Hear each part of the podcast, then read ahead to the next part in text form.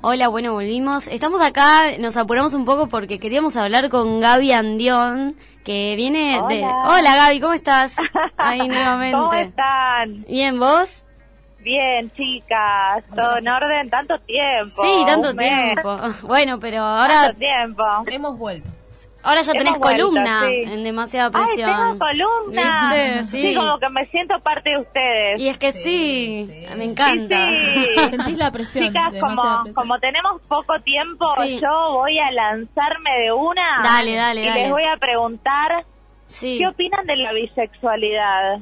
¿Será que somos todos bisexuales? ¿Será mm. que se aprende a ser hetero? ¿Ustedes qué opinan? Para mí uno es hetero por defecto, ya como que desde claro, la cultura, la norma. claro, te ha hecho, nos ha hecho heteros a todos, pero sí. siempre está el, ay, me parece que es linda esta chica, o claro. como, y ahí puede haber, abrir el juego a la bisexualidad, y nada, está bueno dejarse llevar.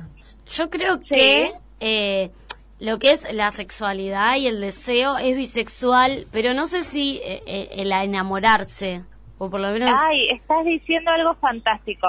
Es muy distinto lo que es la sexualidad de lo que son los lazos afectivos y románticos. Claro.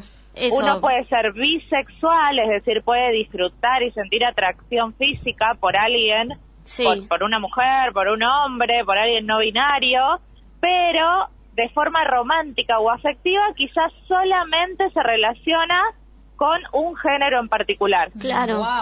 Entonces alguien puede ser bisexual y hetero romántico. Ay, me encanta eso. Yo creo que va, eh, yo creo que es lo que me, pasa, ponele, veo chicas que me atraen y todo, pero en lo que ha sido mi enamoramiento, mi historia de, vínculos siempre fue con hombres, entonces me considero como las dos cosas. Sí, bueno, yo les quería contar, dentro de lo que es la ciencia de la sexología, lo que se ha estudiado, que lo tengo que citar, que es el señor Alfred Kinsey, que es como muy famoso, lo que hizo fue decir, esperen, esperen, no es tan rígido, hetero, homo, no es tan rígido. Quizás haya grados y se puso a estudiar ah, eh, un montón de personas que se consideraban heterosexuales, bisexuales, homosexuales y les presentaba imágenes de personas de distintos sexos, ¿sí? Interactuando así como sensualmente. Sí. Y iban registrando los pensamientos, los cambios en el cuerpo. Y lo, en lo que él quedó es que hay grados. Por ejemplo, uno puede ser heterosexual con algún comportamiento homosexual, que no necesariamente comportamiento significa sexo. Que no significa que te guste a alguien, sentir atracción, hay otro grado que es, epa, la verdad que me gusta bastante la gente también de mi mismo sexo, pero soy hetero. Claro. Hay gente bisexual y por el contrario hay gente que es homosexual y que de vez en cuando le gusta a alguien del, del sexo opuesto, ¿sí? sí como que en lo que es sexología no lo tratamos tanto como algo rígido de esos heterosos homo. Pero para esto tenemos que tener en cuenta el factor cultural, que imagínense, yo nazco niña, ¿sí? Y quizás tengo eh, gusto por hombres y por mujeres. Y a medida que voy creciendo, a mí me dicen, ¿y Gaby, tenés noviecito? Sí. Eh, ¿Y Gaby, ah. qué nene te gusta? ¿Y quién te vas a casar? Entonces yo voy aprendiendo que es de esas dos posibilidades que en mí están naturalmente, una está bien y de la otra no se puede hablar o hasta está castigada. Sí, claro, como que a veces digo, yo lo que reconozco es que es más fácil por ahí la mujer reconocerse bisexual en tema en, el sexo que al hombre. Yo conozco muchas más chicas que admiten que sí le gustan otras pibas o que le calientan, pero cuando es un hombre admitir eso es como que atenta contra toda su construcción de masculinidad, no sé. Claro. Eh, exactamente, que, que una mujer adquiera como ciertas cosas relacionadas a lo masculino está relacionado con la fuerza, con la valentía, con el poder. Y si un hombre reconoce algo asociado a lo femenino, y tiene que ver con la debilidad, con la sumisión. Mm. Y ahí es donde culturalmente ellos tienden a escaparse de eso o esconderlo. Claro. ¿No? Por eso hay más mujeres bisexuales en el sentido, eh, bisexuales profesas, digamos, ¿no? Claro que, que, que lo dicen, que lo cuentan. Pero la verdad es que hay un montón de hombres que se sienten atraídos por otros hombres, pero lo tienen o en secreto o fueron aprendiendo que eso está mal. Claro. Desde chiquitos, que eso está mal. Sí, yo lo que siento por ahí en el hombre es como mucha más, como que cuesta ver la bisexualidad, como que se da un beso con otro hombre es tipo, ah, no, es re gay, y como que dice, no, no le pueden gustar las dos cosas, como...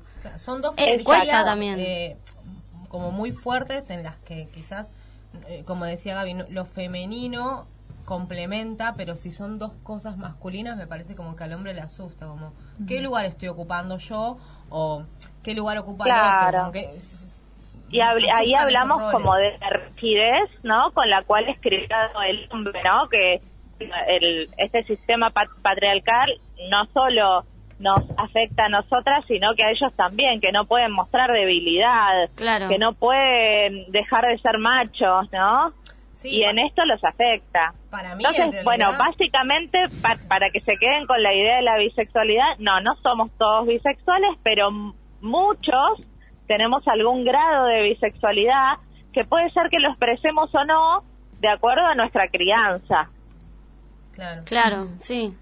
Y esto también nos deja como que, bueno, en, en cuando nosotros tengamos que criar hijes, también como que dejemos la libertad de de nuestro hijo a decidir, ¿no? Claro, y también si, si no le gusta a nadie, puede ser también. Claro. Porque tal vez no le gustan ni los hombres ni las mujeres ni, ningún tipo de... Ni de nadie. Bueno, hoy por hoy, con respecto a esto de la crianza, ¿no? De los niños, es sumamente importante tener en cuenta que eh, estos chicos están naciendo en un país donde el matrimonio igualitario es ley.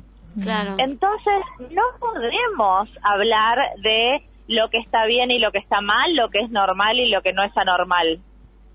Sí, La norma en Argentina para todos los niños de hace algunos años es que una familia puede ser dos hombres, dos mujeres, una, un hombre y una mujer.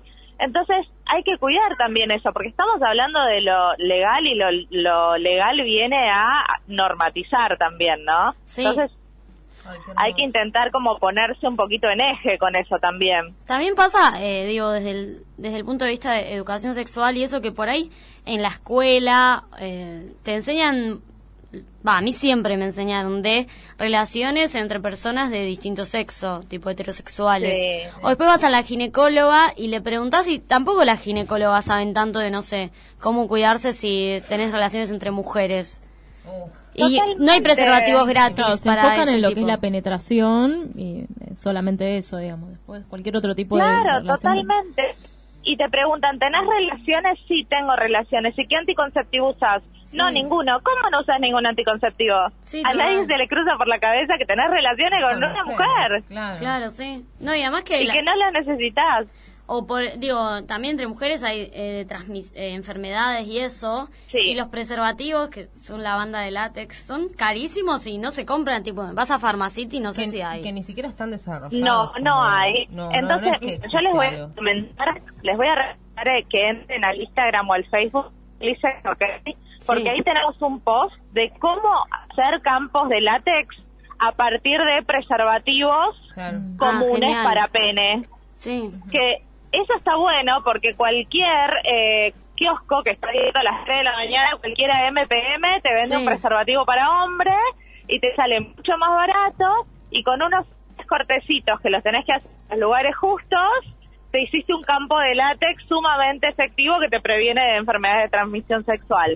Claro, sí, súper importante. Así que entren a mirar el post. ¿Cómo es el Instagram? Decirlo de nuevo así. Es arroba clisex, ok. Bien. Y anímense a todos los oyentes a tener una sexóloga, porque la verdad que a abre mucho, claro, a preguntar. Anímense, anímense a preguntar, tal cual. Qué mejor que alguien que te, ayude en tu sexualidad. Y a vos, Gaby, eh, la última pregunta, eh, ¿qué preguntas, cuál es la duda que más te llega sobre alguien, no sé, sobre la bisexualidad? No sé, desde La verdad es que sobre la bisexualidad, la mayor cantidad de preguntas que tengo son hombres que han tenido alguna relación sexual con un hombre o que se sienten atraídos por algún hombre y les genera muchísima angustia el pensar que pueden ser homosexuales. Sí. Oh. Re, re. Yo una, hace mucho salía con un chico que me contaba que alguna vez le había traído un- a un chico y que lloraba, tipo de la angustia, pero que como si fuese la Sí. muerte, como si se mataba a alguien. Le digo, bueno, tranquilízate. Y él como que decía, bueno, sí, soy bisexual, pero no le tranquilizaba esa palabra. Como que había algo que desconfiaba del término. Como decía, no, por ahí nunca más me va a gustar una chica.